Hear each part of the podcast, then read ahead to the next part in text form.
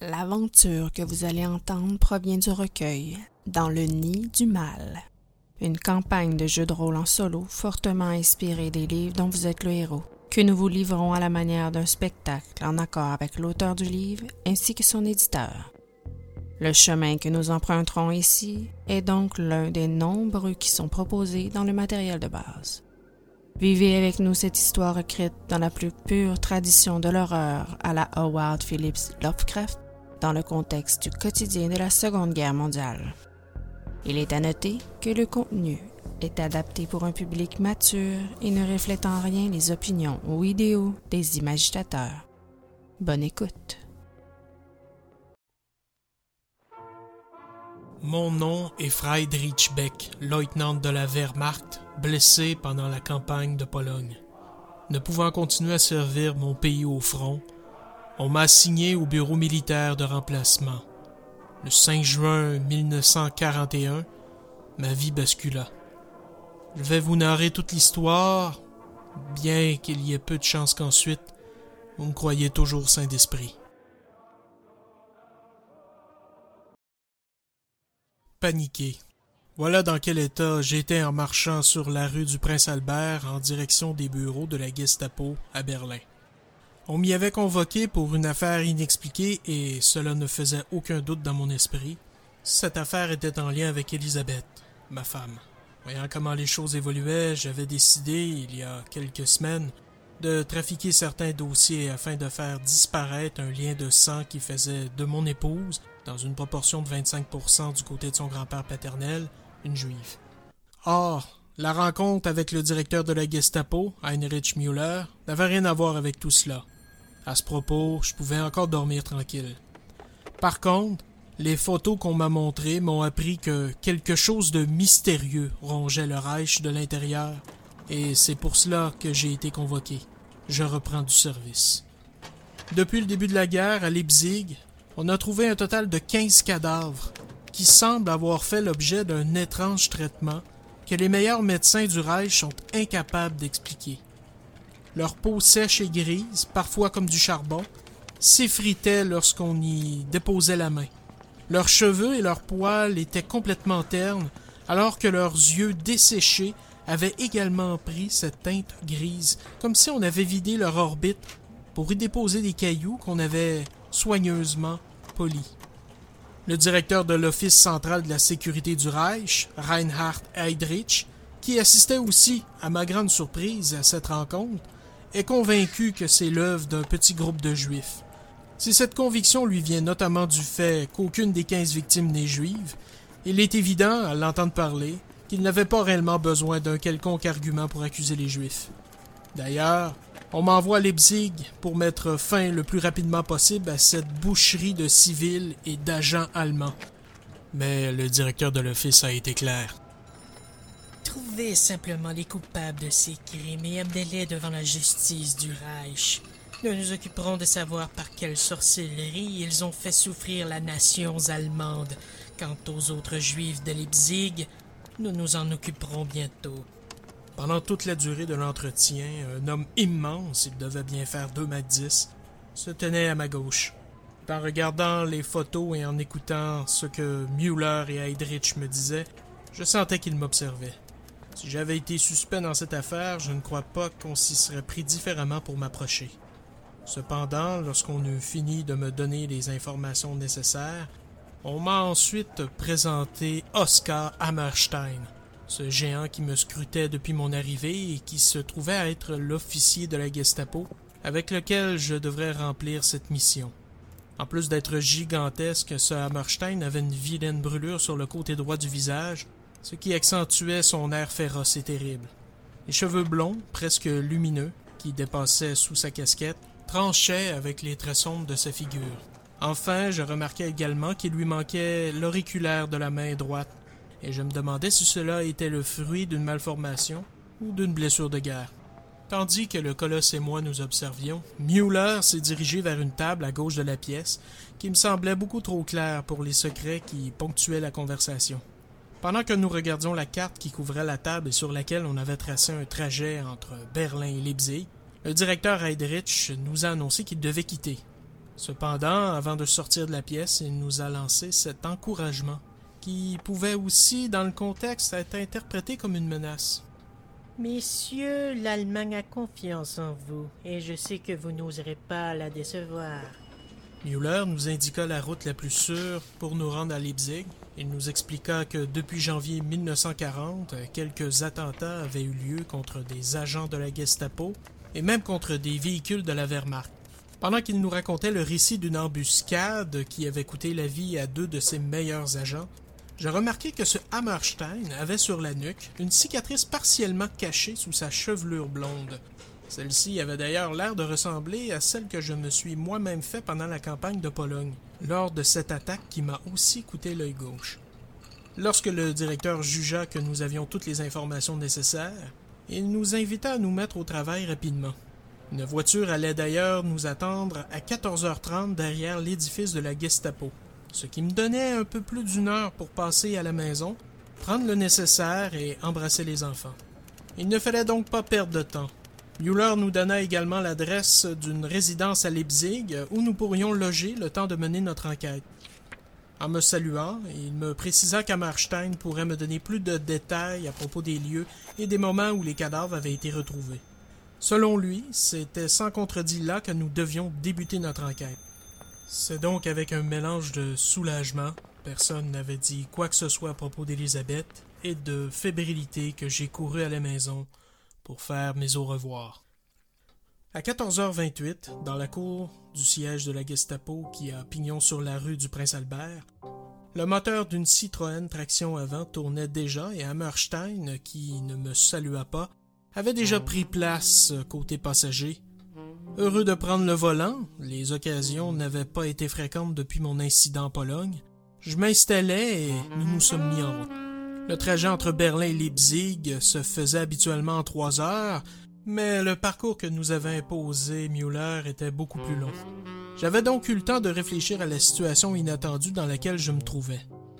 D'abord, qu'était-il réellement arrivé à ces hommes et à cette femme une seule sur les quinze victimes?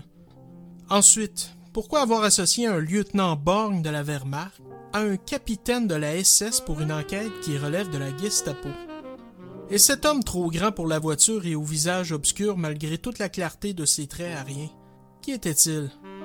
Enfin, en quoi cette mission était-elle importante au point de justifier la présence du général Heydrich, qui était, selon ce que j'en savais, un homme particulièrement occupé par ses multiples fonctions et responsabilités au sein du Reich?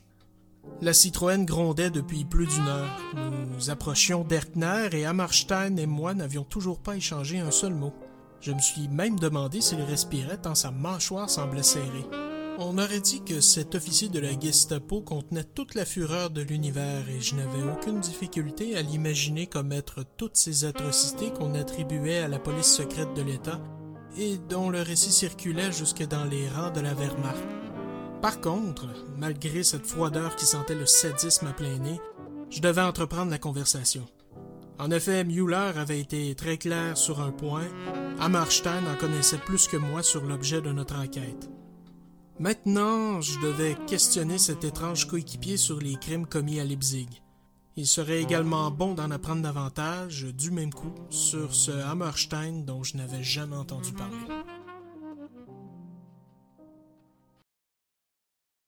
Devant l'impénétrable stoïcisme vaguement agressif de mon copilote, je choisis de briser la glace en donnant quelques informations personnelles. Elles devaient impérativement avoir le moindre importance possible, avant d'espérer en obtenir en retour. Alors, capitaine, Qu'est-ce qui fait, selon vous, qu'on nous a mis ensemble sur ce coup? Moi, je sais pourquoi je suis là. En ce qui vous concerne, je n'en sais rien et je ne suis pas certain de vouloir le savoir. Je vous avouerai que je suis moi-même étonné d'être ici. Ce n'est pas rassurant. Ce que je sais, c'est que cette blessure qui m'a coûté un œil pendant la prise de la citadelle de Brest-Litovsk m'a tenu loin de l'action militaire depuis. Une fois rétabli, on m'a transféré au bureau militaire du remplacement, mais j'ai détesté cet emploi de bureaucrate où j'avais l'impression d'être condamné à pousser le crayon pendant que mes compatriotes accumulaient les victoires sur le front. Enfin, Puisque j'avais mené avec succès deux enquêtes qui avaient conduit à l'arrestation de quelques lâches qui magouillaient contre le Reich pendant l'annexion de l'Autriche, j'ai pensé le rappeler à mon supérieur, le major Wengler, et je lui ai exprimé mon désir de reprendre ce travail. J'étais tout à fait convaincu que la perte de mon œil ne changeait rien à mon acuité visuelle et que mes compétences d'enquêteur pourraient servir le Reich. Au nombre de félons qui se cachaient en Allemagne ou dans les territoires annexés, j'ai la conviction d'être plus utile à mon pays en travaillant sur le terrain qu'en croupissant derrière un registre de recrues. Le major ne m'avait rien dit jusqu'à ce matin, alors qu'il m'a donné l'ordre de me présenter à Mueller. Comme c'est toujours le cas, on ne m'a rien dit de ce qu'on exigeait de moi, mais je ne vous cacherai pas que je suis plutôt étonné de me retrouver à travailler pour la Gestapo. Vous êtes bien le premier officier blessé en Pologne que je rencontre. Je croyais que la campagne de Pologne avait été une balade en forêt pour la Wehrmacht. Vous faites chier, capitaine Hammerstein. À ces mots, je perçus un discret mouvement des lèvres sur ce masque d'acier qui servait de visage au colosse qui n'ajouta rien. Après une pause, je tentai donc de poursuivre la conversation. Et vous, capitaine, puisque vous savez pourquoi vous êtes ici, pouvez-vous m'en informer? Si vous me promettez de garder l'œil sur la route, je me trouve déjà imprudent de vous laisser conduire à demi aveugle. Savourant son sarcasme, ou encore simplement pour vérifier comment j'allais réagir à ces multiples railleries, Hammerstein se tut quelques secondes avant de reprendre? Sachez, lieutenant, que j'étais sur les lieux de l'un de ces crimes. J'ai vu la silhouette de l'assassin. Le général croit qu'il s'agit d'un groupe, mais je peux vous assurer que je n'ai vu qu'un individu. Et que s'est-il passé? Qu'avez-vous vu? Disons, pour faire court, qu'un trouillard de sergent s'est fait poignarder, ou piquer, ou mordre, je ne sais trop. Une nuit pendant laquelle il y avait foule à la gare de Leipzig. Il est allé voir l'arrière du train où il faisait le plus sombre, et j'ai vu de loin quelqu'un lui sauter sur le dos. J'ai couru vers eux, j'ai dégainé mon arme, et lorsque j'ai voulu tirer, le sale rat avait disparu. Je me suis alors approché du sergent. Non seulement il était déjà mort, mais son corps était horriblement froid. Mais je sais ce que c'est qu'un cadavre. Et un corps humain, ça ne se refroidit pas aussi vite que ça. C'est pendant que j'examinais le corps que je me suis fait frapper en plein visage, puis sur la nuque.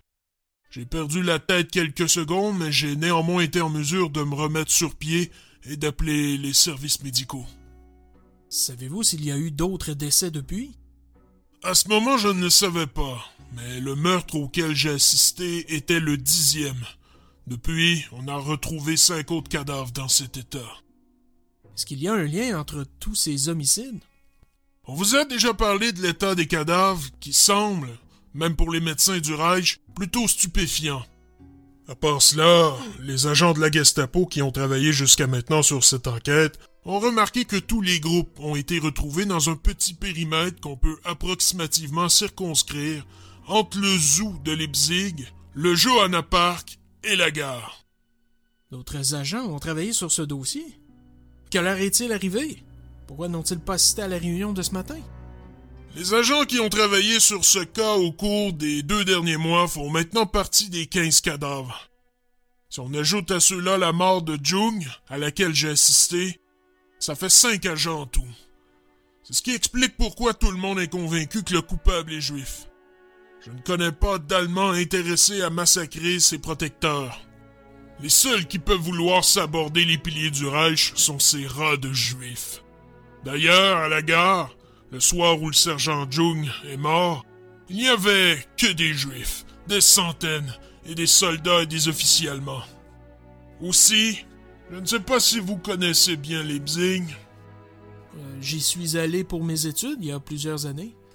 Eh bien, le périmètre dont je vous ai parlé, savez-vous quel en est le centre? Je ne sais pas, c'est plutôt vague. Je vous avoue que je quittais peu le quartier autour de l'université. Eh bien, justement, il devait y en avoir des rats autour de l'université.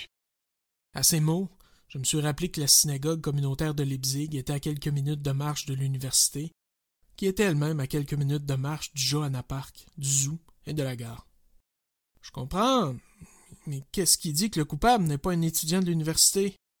Vous devez bien les aimer, les rats, lieutenant, pour vouloir les disculper ainsi à tout prix. L'insulte était si grave, cela relevait même de l'intimidation, voire de la menace, que j'ai pris quelques secondes pour réfléchir à ce que j'allais répondre. Ainsi, après un instant de silence, j'ai donné un solide coup de volant qui nous a presque sorti la. Ayant tout juste eu le temps de s'accrocher contre la fenêtre pour éviter de se fracasser la tête, Hammerstein, déjà très à l'étroit, n'a pas eu une seconde pour réaliser ce qui se passait. La voiture n'avait pas fini de s'immobiliser que cet arrogant coéquipier avait la pointe de mon P-38 sur la gorge. Écoutez-moi bien, capitaine. Vous savez très bien que c'est le genre d'allégation qui en a amené plus d'un peloton d'exécution et qu'il faut être abruti ou parfaitement lâche pour se laisser accuser de collaborer avec les Juifs.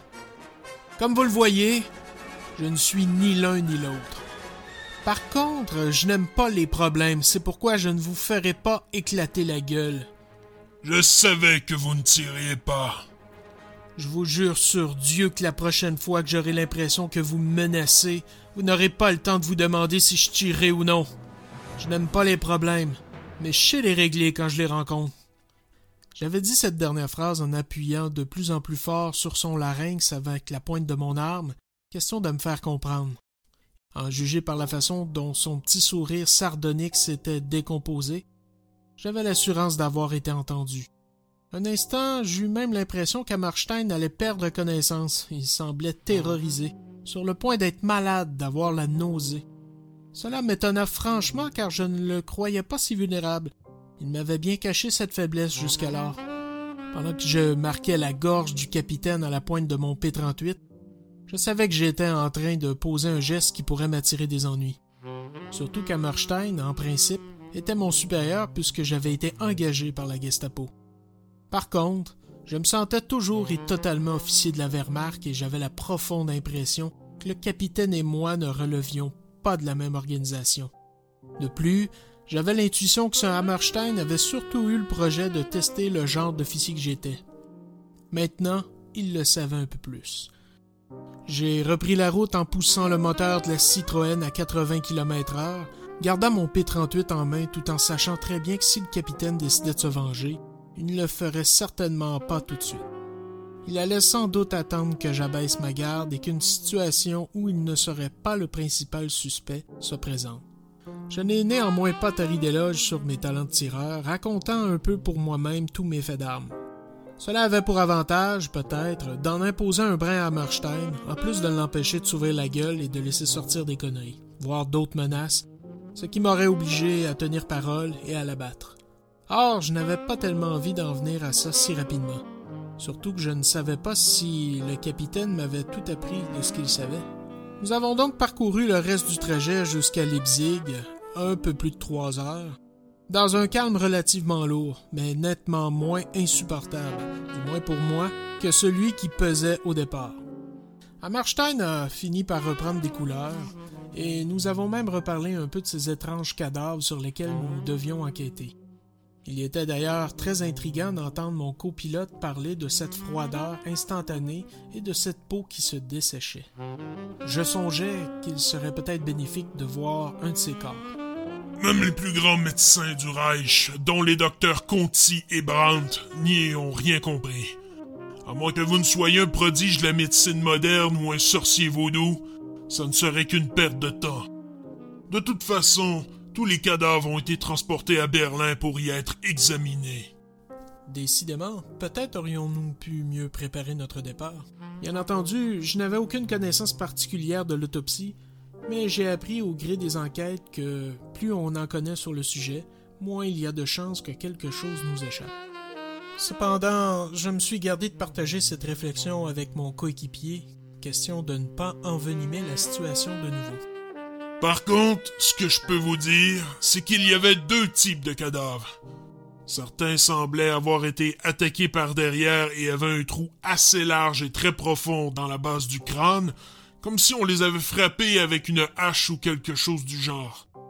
Les autres étaient plus amochés. Euh, que voulez-vous dire? Ceux qui n'avaient pas de trou derrière la tête, on avait dit qu'on leur avait fait la même chose, mais dans le visage. Les orbites de ces cadavres-là avaient été vidées. Leurs narines et leurs oreilles étaient défoncées et leur bouche également. Quelque chose avait littéralement pulvérisé leur pharynx. Ces descriptions avaient de quoi intriguer, mais je me suis tout de même demandé si Hammerstein n'en mettait pas un peu trop afin d'essayer de me foutre la trouille. Après tout, Mueller m'avait montré quelques photos et certains cadavres avaient effectivement l'air passablement mochés. Cependant, aucune d'entre elles ne montrait autant d'horreur que ce que me racontait le capitaine. Il est toutefois vrai que nous avons regardé ces photos très rapidement. Je me suis donc dit que je me ferais ma propre idée lorsque j'aurais l'occasion d'observer les corps.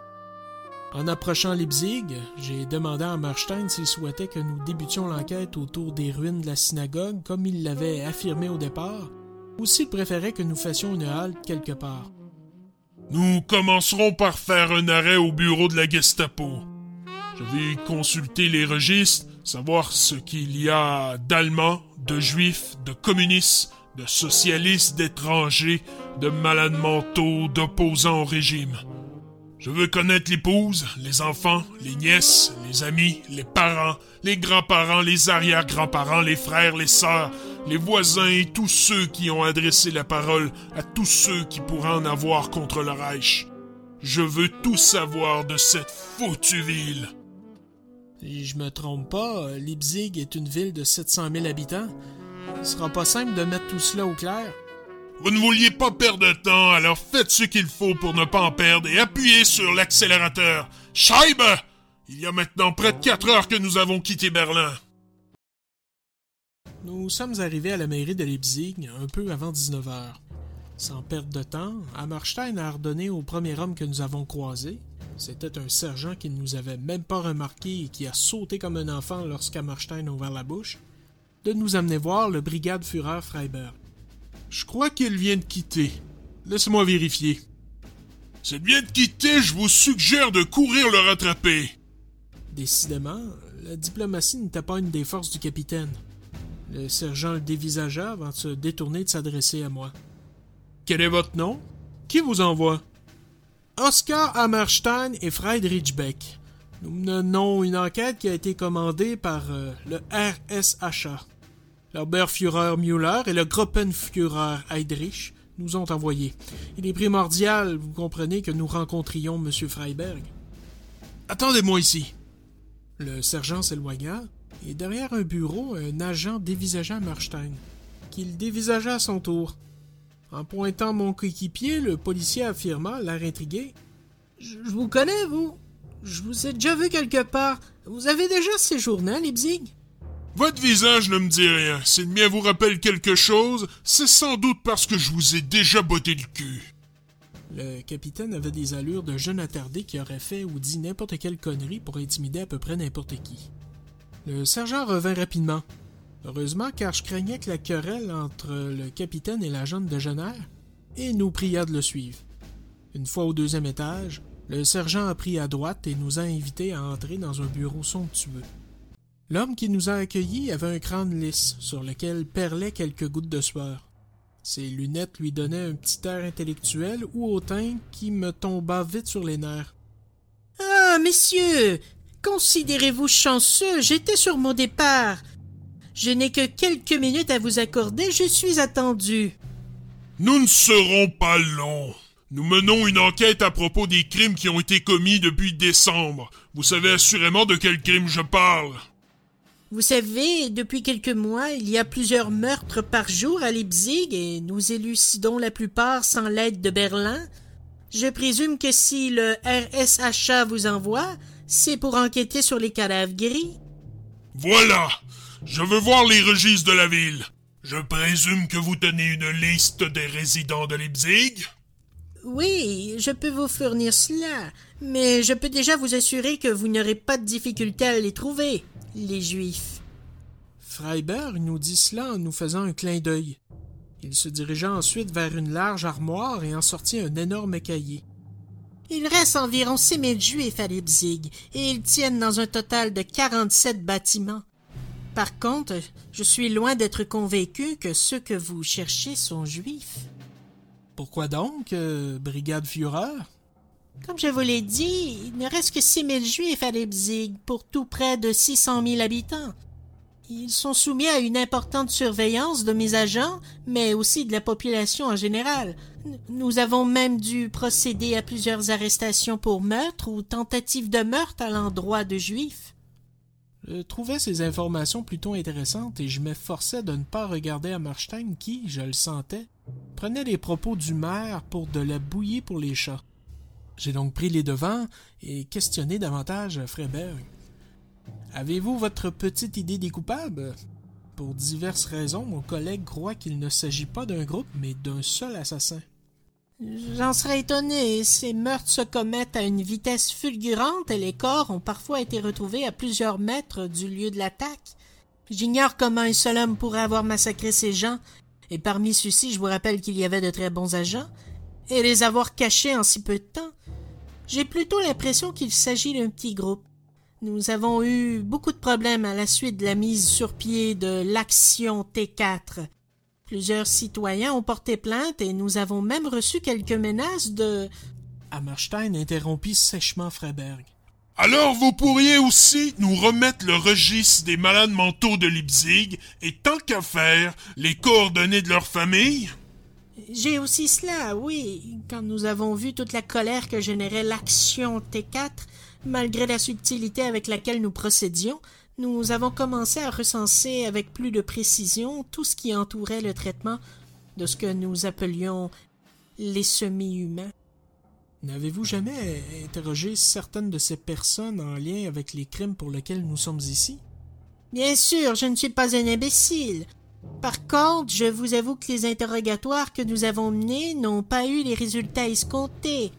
Pas plus que le système de dénonciation que nous avons installé. Il y a bien eu quelques accusations, des détentions préventives, des interrogatoires plus musclés, mais rien de tout cela ne nous a permis de trouver un coupable. Les meurtres continuent. Le dernier remonte à huit jours. Et qui était-ce? Il s'appelait Neumann. C'était un petit gangster que nous surveillons depuis longtemps. Nous l'avions incarcéré après une bagarre pendant laquelle il avait blessé assez gravement un type quelques semaines plus tôt. Après son interrogatoire, nous l'avons engagé comme indicateur. Il n'a pas eu le temps de nous en apprendre beaucoup. Je présume que vous avez interrogé le type qui l'avait blessé plus tôt? Bien sûr.